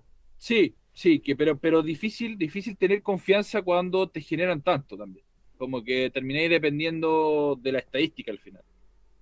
Eh, y eso, me falta, me falta el desarrollo físico, como que Chile se estancó en eso. De el desarrollo de la velocidad también. Unas jugadas son Pero, pero se ven por lo, lentas. por lo completo, tanto como, como la capacidad aeróbica como la capacidad física y de velocidad de Chile. A eso me refiero. Pero eso Como pasa, me parece que nos pasa incluso en todos los deportes. Mm, Es probable. sí. Nos, quedamos- no- no- nos vamos quedando atrás en, en lo En físico y claro. En preparación, en profesionalización del, del, del deporte. Si eso es un diagnóstico que te puede pasar hasta en los malos juegos panamericanos, como en los malos eh, torneos internacionales, como las Copas Américas femeninas. Pues sí, es porque Es no que hay tú ves- tú ves- deporte nomás. Es que tú veis la importancia a nivel país que le dan al deporte en otros países, valga la redundancia, y lo veis acá y Es un síntoma Ay, más del- Mira, de la falta de trabajo. Plinio nos hace una acotación muy buena. Dice, cuando llegaron, cuando, cuando llegaron la Coturrutia, yo pregunté si había recambio. Ella dijo que sí, que había recambio, pero no se ve. Tampoco veo cómo clasifican. Eh, supongo que se refiere al Mundial. Eh, la cosa es que al parecer sí había recambio. Eh, la Cota nos nombró varios jugadores ese día, pero como que no se ha visto traducido en- en- en la selección como que está pasando un poco lo que le pasó a la generación dorada, que ha costado entrar nuevos nombres. Como que no sé si nombres Letelier. típicos están jugando afuera, chava, y los nuevos, las nuevas, perdón, eh, juegan en un fútbol estancado, que es el local, donde hay tres, cuatro equipos que son los que invierten en un torneo que no tiene ninguna facilidad, en jugadores que todavía no son profesionales. Entonces esperar que bajo la misma fórmula se tengan resultados distintos es de nuevamente sentarse a esperar que aparezcan 11 jugadoras que puedan hacer- armar algo eh, importante cuando probablemente en mucho tiempo vamos a tener que esperar que aparezca, aparezca un milagro y salga alguna Tiane otra vez. Claro, eso, como que, como que nos estamos, nos estamos acostumbrando a que aparezcan las cosas, a que salgan las cosas. un o una salvadora que nos lleve eh, a, a- a suplir todas las falencias que tenemos en cuanto a la formación de deportistas. Bueno, Cajigueao habló en esa polémica entrevista con, o no sé si entrevista, colega, pero guerra, guerra, guerra campal con, con Guarelo, eh, eh, que Chile no tenía sistema de scouting. Pero es que O sea, mi- a Kai Havertz en Alemania lo encontraron a los 11 años jugando en una liga de, de- una liga de, de donde vivía. Todavía no lo van a buscar, ¿sí? Lo encontró, lo encontró la Federación Alemana. Oye, campeón de Champions. Eh, Pero cago. Oye, hermano. ya ya, voy, oye, ya, ya, esas cosas no te sirven ya, esas cosas no te sirven. me va a servir siempre porque somos campeón del mundo. Eh, em, pero le estoy diciendo, o sea, la federación va y encuentra jugadores en Alemania. Y ahí tenéis la diferencia. Y los encuentra y le hace seguimiento desde los 11 años. Mm. Le vienen a dar un par de cazuelas, eso sí. Sí, no necesita, es muy bueno. y con Sterling, uy, se viene. Em, y con Cristiano Ronaldo, mentira. Oye, Eh, me gustó el comentario de pero- Vini, pero- por favor. Está un poco triste el podcast. Sí, pues sí, el, el- el título es fracaso. Este- Claro. Usted piensa, usted piensa que la No, tercera temporada nosotros venimos. ¿Cómo cresta vamos a estar bien si es que hace este frío? ¿Ustedes pensaban que nosotros íbamos a volver la tercera temporada a entretenernos? No, los venimos a deprimir más. Completamente. Sí, no olvídense de ¿Quieren que disfrutar. El fútbol- ver? Oye, el fútbol no es para disfrutar, es para sufrir. Ya, chicos, eh, ¿les parece si pasamos a los rumores de fichajes? Oye, espérate, el próximo partido de la selección chilena, Eso. para que lo vean, están obligados a verlo, es eh, Chile con Ecuador a las 8, el 14 de julio. Ahí sí. Después viene pero no Bolivia y cierra con Colombia. Pues si no tiene que laburar. Eh, después cierra, de- si- y cierra con Colombia, o sea, Chile ojalá que haga estos seis puntos, y ya Colombia, que sería el, el- el choque más complicado, que, que, eh, creo que es más encima el local, creo que está jugando en Colombia la Copa América. Eh, ahí ya por último no tener que llegar apretado a la clasificación de la Claro. próxima fase. Bueno, chicos, eh, rumores de fichajes. Eh, ¿cómo, va, ¿Cómo va la cosa en Inglaterra, Chapa? Los clubes ingleses, ¿cómo se van moviendo? ¿Qué, qué fichajes están ya confirmados? se ha movido harto. No, yo creo que me, me cagáis porque es una lista bastante grande. no, no, pero lo, más llamativo, lo más llamativo. lo más llamativo, bueno, eh, vamos, el Tottenham se ha reforzado bastante el Tottenham, están Sí. tratando de, de devolverle la mano a la buena gestión y a la buena eh, dada vuelta que le dio Conte al Tottenham durante la temporada. Ahí se nota que Antonio Conte en verdad es un técnico, es un técnico de fútbol, o sea, el gallo es un, es un genio para mí. A mí me gusta mucho, quizás todo no es muy fanático, pero, pero difícil desconocerle el nivel de, técnico que es. Eh, le, están, le están devolviendo la mano y contrató a un jugador que dentro de la Premier es un movimiento bastante interesante, que es Richarlison, que viene a reforzar una delantera muy que tiene mucha complicidad y es muy y funciona mucho, que es Sonny Kane. Vamos a ver. Di- Dicen que el Bayern está tanteando a Kane, que lo quiere. ¿Qué, qué tan probable sería sacarlo de ahí? No sé, ¿ah? No sé, ¿ah? Sacarlo a Harry, Claro, para el Bayern, por Lewandowski. ya se lo debe llevar el City. Si es que no pudo, me parece que difícilmente que alguien pueda. Bueno, pero es que es difícil, es más, o sea, yo entiendo la lógica. El, por concepto, el Tottenham no suele reforzar a los contra, contra marea y tierra, no suele reforzar a los rivales. O sea, eh, en, un- en su minuto, el Modric estuvo semi vendido al Chelsea, o sea, o, o el Chelsea presentó una oferta mayor por Modric y el, el- el Tottenham aceptó menos pa- pa- para el Real Madrid. O sea, igual es un comportamiento no raro en el, en el, en el Tottenham. Mm, Pero, claro. pero no creo que ya salga Harry Kane ya. ¿Tú crees que no? No. No creo. ¿El, el Liverpool? El Liverpool que hasta ahora tuvo una sal- la salida importante de Mané. Eh, Al Bayern. Al Bayern. eh, y trajo a Darwin Núñez como gran, como gran bomba de mercado al delantero uruguayo que está en el Benfica. Vamos a ver qué pasa, porque es- esos típicos jugadores que te vende la, la liga portuguesa, que con, eso con eso poco... decir igual apuesta grande. Es una apuesta grande, sí, porque esos típicos jugadores del fútbol portugués que han salido en la última época que son cuatro partidos buenos, no, no son más, son más de cuatro partidos, no quiero ser tan malo con Darwin Núñez, yo creo que es un muy buen delantero, pero que con poco te los venden en 150 millones de euros. Entonces es una apuesta, a mi gusto, no es como lo que hace, no es como lo que hace el, el City que va por un jugador más o menos eh, pesado como es Haaland. Eh, fichó también a, a Julián Álvarez, que yo creo que era el mejor delantero centro del, del fútbol sudamericano, o, o si no estaba en el top 3. Eh, lo que el City está haciendo es reforzarse muy bien en una posición que Pep, que es curioso porque Pep no juega mucho con esa posición, pero quizás identificó que eso le falta para ganar la Champions, porque aunque él lo, lo diga que, que prefiere ganar la, la, la Premier League, yo creo que él es capaz de dar cuatro de sus Premier League con tal de ganar la Champions con Ah, el City. cuatro de sus pelos. Eso era más difícil. te lo puedo asegurar. Eh, el Arsenal que trajo a Gabriel Jesús, un, un- un fichaje que me hace mucho sentido a lo que está jugando el Arsenal, un fútbol más Y ya metió dos goles. ya metió, sí, ya se, ya se coronó con dos goles en la pretemporada. Un jugador que hace mucho sentido con el fútbol de Arteta. eh, que, tiene, que tiene una base brasileña muy potente Brasil, o sea, perdón, Arsenal, que ya que son casi sinónimos por la cantidad de brasileños que hay. Eh, el Chelsea que no oficializa nada, pero ya tendría amarrado dos fichajes que serían Sterling y Koulibaly. Eh, ¿Sterling está listo ya, po? Sí, pero, pero te digo, el Chelsea no ha oficializado nada. ¿Y por qué no? No tengo idea, parece que lo quieren presentar porque como están de gira en Los Ángeles, parece que lo quieren presentar allá. Ya. Entonces parece que ya está yendo para allá y sería mañana o pasado mañana. Ya, ya entiendo.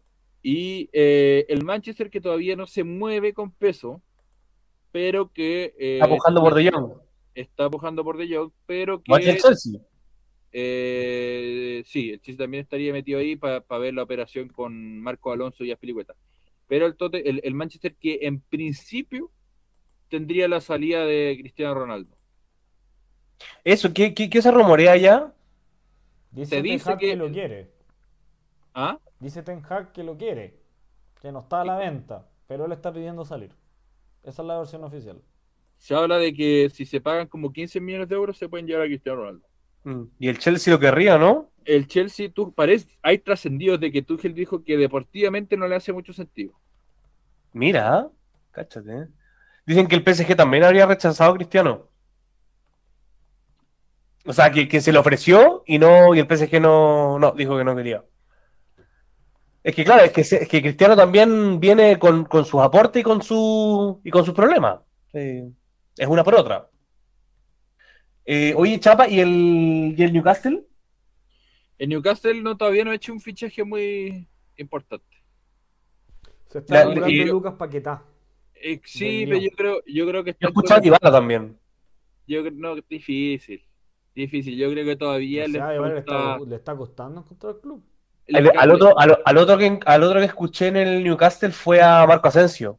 Dicen que no, que en el Madrid no le, no le están, no, lo están considerando como titular, por ende, eh, el, buscaría que le, están, que le están buscando club a Asensio. Buscaría, buscaría salir. podría ser, suena bien, sí, suena bien al West Ham, como dice el primo. Ahí nos pregunta también dónde nos gustaría ver a Cristiano Ronaldo. Yo creo que que se quede. Que se quede. No, que se quede ya, si ya Cristiano, ¿cuánto le queda? Una o dos temporadas más, máximo. Eh, sí. No, sé. Eh, ven, ven al West Ham. Ojalá, ojalá que suba de división. Yo creo que le hace falta. Y sacarnos de encima a ese técnico llorón del Blackburn. No, ya lo echaron. ¿Ah? Lo echaron maravilloso, entonces se puede quedar en el Blackburn sin problema. o más llorón del universo, el técnico. Le inventamos el jugador y viene a llorar que se lo sacamos. El, el Blackburn debería darnos, debería pagarnos cuotas. No, inventé, que, que, trabajen los dirigentes que le sigan, ¿por qué le va a seguir llegando plata de la nada, weón? Dios mío. Es verdad, es verdad. como comunista, que eres todo ah, ti Oye, sí, apruebo Eh, no, ya, eh, eso, eso con la Premier. Oye, y la... una pincelada por arriba. Otro equipo que se ha reforzado harto, harto, o sea, no sé tanto, pero con algunos nombres llamativos, ha sido la Juve. Sí. Pogba, Di María, no sé quién más ha llegado. Bueno, se fue Ibala. Se fue, se fue Morata también. Un jugador. Eh, de, Qué suerte. De Elite que está ahí, que en un principio el Chelsea lo fue a buscar, pero parece que el Bayern lo convenció. Mm, sí, estaría, prácticamente listo en el Bayern. al amigo de Light no le gusta, parece mucho ir a la competencia de liga, parece. Es lo único que hace. Ya. Ahí la Oye, dejo y, que deja los que quieran. Oye, Chapa, otro que, otro que el rumor que lo mandé, no sé si hoy día o ayer, el de Nabri al ah, Chelsea. sí, dice que, parece, o sea, se supone que lo dijo eh, Fabricio Romano, que el Chelsea estaría monitoreando, porque yo ya les he dicho, no existe jugador medio disponible que el Chelsea no haya monitoreado. Entonces la verdad es que sonó Neymar, sonó Nabri, Frankie Jong, Dembélé.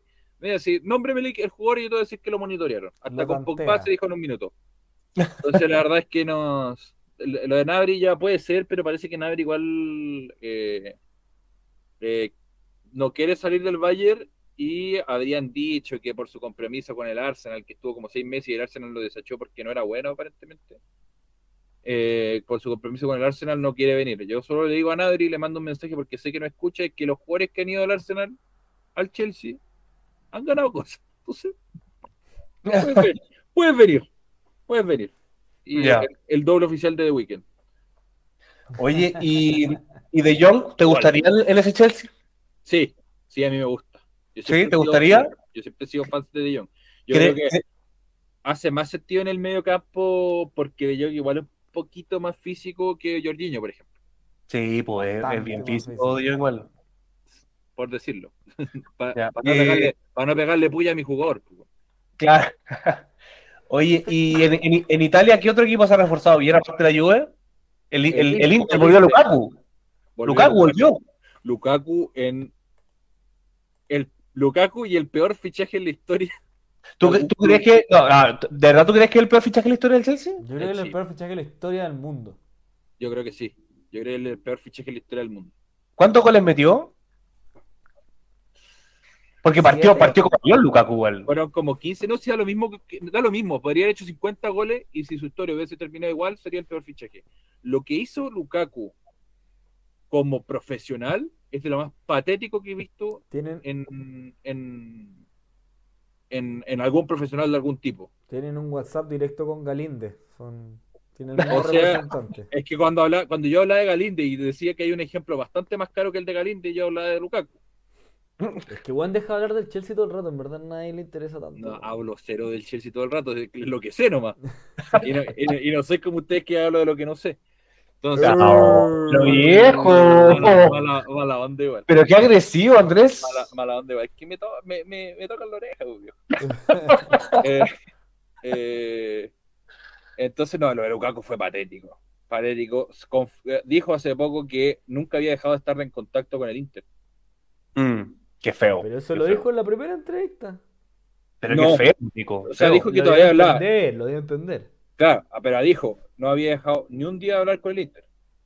Entonces, la verdad, y, y hay un trascendido muy bueno, para ponerle picante a la cosa, que uno de los enojos de Lukaku con el, con el, el club y en especial con Tuchel fue porque estaba, estaba viendo un partido del Tottenham y Tuchel le mandó como un WhatsApp así por interno y le dijo, mira, ahí está tu papá, refiriéndose a Conte.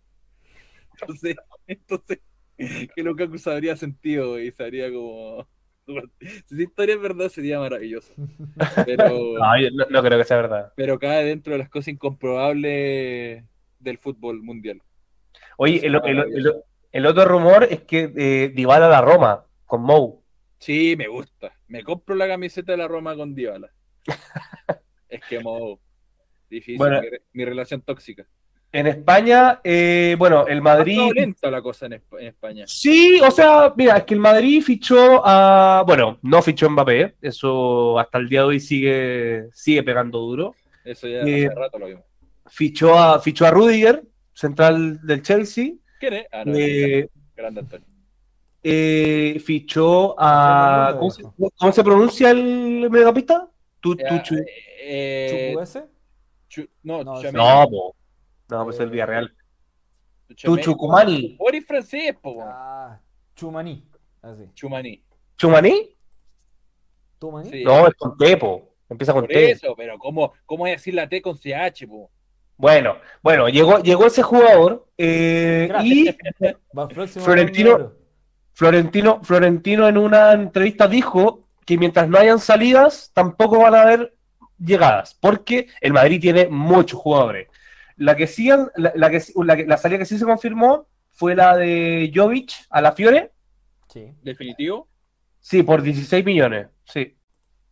Eh, Buen fichaje ese, un, un fichaje que al Madrid le costó 60 y recuperó 16. Me da rabia porque Joey se lo eh, se hacía mucho sentido en el Chelsea y el Real Madrid se lo quitó. Ahí tienen, por miserable. Bueno, ahora mismo, paguen platita por Hazard. es lo único que- Oye, y el Sevilla eh, fichó, el, el Sevilla fichó a Marcao, no sé si lo conocen, No, amigo. del Defensa. Galatasaray. Me, diga que es defensa. eh, mediocampista. La. No, yo sé, yo, o sea, no sé, yo te estaba hablando de Richarlison, de, de, de Gabriel Jesús, de Jara, estaba hablando de jugadores importantes y tú me estás hablando del Sevilla marcado, weón. Bueno, Sara, y- al liga pobre. La El- liga pobre. Oye, qué criminal, viejo. No, y el Barça, bueno, y el Barça, eh, contra todo pronóstico, mucha gente lo. Yo te lo- quiero lo- hacer una pregunta, Tol, como Está- para que se lo explique. Te Están arrendando un riñón todos los hinchas del Barça a ver si a ver si pueden traer eh, Eso, gratis eso es a- familia, pues a viejo, Melano. eso es sentimiento, eso es amor por el club, pues viejo. Para saber si es que No, le pueden mira, pagar fuera- la cláusula Melano porque está un poco cara. Ya, a Melano y Azar. Oye, Exacto, fuera de broma. Fuera de broma. Mucho se ha hablado de la crisis en el Barcelona. ¿Por qué el Barcelona está pudiendo incorporar jugadores o si los ha incorporado todavía o no? Ya, mira, eh, ¿Cómo voy, a aclarar, eso? voy a aclarar ese punto porque sí, hay mucha gente que todavía no entiende. Eh, el Barça tiene una deuda eh, que ahora ya no, ya no está tan, bueno, sigue, sigue siendo muy alta, pero a- a- eran de 1.300 millones, ya el Barça ha pagado cierta parte de la deuda y creo que ahora está por los 1.000 millones. ¿Es verdad que pagan con tarjetas Sodexo? Eh, no, tarjeta Easy. Eh, y lo que pasa, en, la- ¿en qué consisten las palancas? El Barça tiene dos opciones de palanca, que son las eh, que tiene, tiene- va a poner a disposición el 25% de los derechos televisivos, pero no va a dar los 25% solo a un vendedor. Por ejemplo, en la primera palanca se, se vendió el primer 10% de los derechos televisivos por los próximos 25 años. eh, y con eso el Barça sacó, no me acuerdo el número exacto, pero fueron como 218 millones, algo así. Y eh, esta semana se supone que debería activarse la segunda palanca, que desconozco cuánto va a ser el porcentaje, no creo que va a ser un 10% más, o sea, ya llegaríamos al 20, eh, y que le entrarían como 150 millones más. Eh, y, con, y con eso, bueno, con la primera palanca se pagó a Kessie, se pagó a Christensen, se va a pagar ahora a Rafinha, y con la segunda palanca se, se haría ya la propuesta final y se ficharía definitivamente a Lewandowski. Eh, ¿Qué otros jugadores están ahí tendiendo, dependiendo de esa palanca? Eh, el eh, Koundé del Sevilla, ahí el Barça está tratando de meter a Memphis para aba- abaratar costos. Eh, y tiene que terminar de cerrar el, con el Chelsea los tratos de Aspilicueta y Alonso. Aspilicueta yo tengo entendido que está prácticamente cerrado. Ya es cosa de días de... En cualquier momento se va a presentar. Y Marco Alonso creo que está un poco más estancado y lo que dicen en España, no sé si era verdad, que Alonso estaría eh, meditando eh, usar el transfer, el transfer, algo así. Transfer request. Ese, ese. yo- tra- transfer request que no existe en la Premier.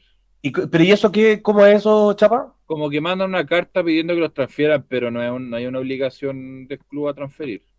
Ya, pero si el jugador igual te pide, te lo pide formalmente, formal, ¿no? claro. Sí, es como una herramienta formal, pero, pero yo creo que ahí lo que, bueno, se fue a reunir. Es que lo, cuando, cuando Cristóbal habló de Frankie de Jong y el Chelsea suena porque el, el, el dueño, Claro. o sea, no es el dueño, pero es como el representante del grupo económico que es dueño del Chelsea. Ahora le vamos a decir el dueño del Chelsea a, a, a Todd Bowley. Él se fue a reunir a Barcelona, con el Barcelona. Sí. Entonces ahí se especula. Habló de ello. se, se especula si fue como para cerrar el tema de, de Aspilicueta y, y- y Alonso juntos, o haber una operación comercial y meter los jugadores e ir por De Jong. Entonces, ahí hay algo que, que- o sea, ahí hay, hay, en verdad no ha habido contacto como serio entre los dos clubes. El Barça, el Barça ya dio su, su positiva, porque el Barça pedía mínimo 80 millones y el, el Chelsea accedió a pagar los 80 y de hecho eh, dicen que esta semana llegó una última oferta del United por 85 millones por De Jong. Entonces el Barça ya dio su sí, el tema es que el jugador no quiere salir. Entonces No. mientras el jugador no quiera salir, no hay nada Eso, se sabía, que De Jong como que no, no primero no quiere ir, eh, en una instancia se decía que no quería ir a un equipo sin Champions, que era el, tema del, del Manchester United. También se dice que Luis Van Gaal, el técnico de Holanda, le recomendó a los jugadores no ir al, al Manchester United. O técnico que estuvo, que fue técnico del Manchester United, recomendó a los jugadores holandeses para prepararse para el Mundial no ir al Manchester. Claro. Yo creo que eso también puede influir en, en, el- en la decisión de Jong. Y yo creo que lo del Chelsea, eh, no sé, yo creo que una situación que no sé si ha avanzado ahí, no sé si el jugador eh, si es real que que se Jong ofreció. básicamente no quiere salir. Pero De Jong no quiere, no quiere salir porque yo creo que él, que él quiere jugar en Pues Barcelona. eso Es que. De Jong, es que de Jong, De Jong se autodenomina hincha del Barcelona. Eh, es un jugador que creció viendo al Barça y quiere jugar ahí, está feliz ahí. A lo, a lo y ta- y ta- mejor, a lo mejor lo llamaron del Bayern y le dijeron que a lo mejor el Barça no iba a existir en dos años más. Entonces está cachando Viejo, viejo, viejo. Esa cuña se comprobó que fue falsa, partiendo, partiendo por eso. Y dos, eso es imposible que eso pase. Imposible. R, es real que el, Levante va a comprar el nombre Barcelona y va a pasar a ser Barcelona el Levante. No, lo, va, lo va a arrendar, lo va a Le van, a, arrendar. le van a poner un murciélago. Está bueno, está bueno el logo de Barcelona con un murciélago. Ya, chicos, eh, se, se not- se nota que ustedes ya, ya, ya se rompieron, entraron en, en la, en, la hora, en la hora bonita. Entonces, ya, vámonos despidiendo. Dale, chapa. Vamos despidiendo. Oye, Nos echó- debo, Chapita nos echó de nuestro programa. de- debo decir que estoy muy decepcionado porque no hubo título este programa, pero bueno, no, no hubo un, un en- encabezado periodístico, pero bueno, no Es verdad, no nos para el próximo. pero es que viejo, es que mira, es que mira, con ese título de, con ese título de capítulo, Es verdad, es verdad, es verdad. Oye, eh, muchas gracias a los que nos acompañaron. De nuevo el chat lo hizo eh, maravilloso, es lo que necesitamos para, para este Muy tercer- termo. Muy termo, pero no esperamos menos. Imagínate cuánto rato esperamos terminar, viejo. Ah, nos están preguntando con el tema de selección. Eh, es Va a que de pasar, cierta pasamos forma, por otro capítulo. sí, de cierta forma lo, lo, lo Lo hablamos. vamos Yo a abarcar lo- más, más de lleno ahora que hicimos un barrido largo nomás. eh, era selección femenina, primo. En corto, Berizzo para mí es lo que es lo que hay. Para mí en corto es lo que hay. No quise, no- yo no quise hablar de lo que fue ese torneo amistoso porque hubiese sido demasiado eh, acabronado hablar de, de lo que fueron esos partidos con Túnez y con, y con No. Corea. Que la verdad es que no. eh, el, el- el equipo que primero lo había armado eh, Ormazábal y Mirosevic y después lo tuvo que pedir, Berizzo venir Hiller. Berizzo atrás y tratar de rearmar algunas cosas, entonces muy, muy confuso. Pero, pero está ahí el tema de Berizzo, yo creo que es lo que hay para una selección que tiene, que tiene lo que hay nomás. No sé si quieren agregar algo más.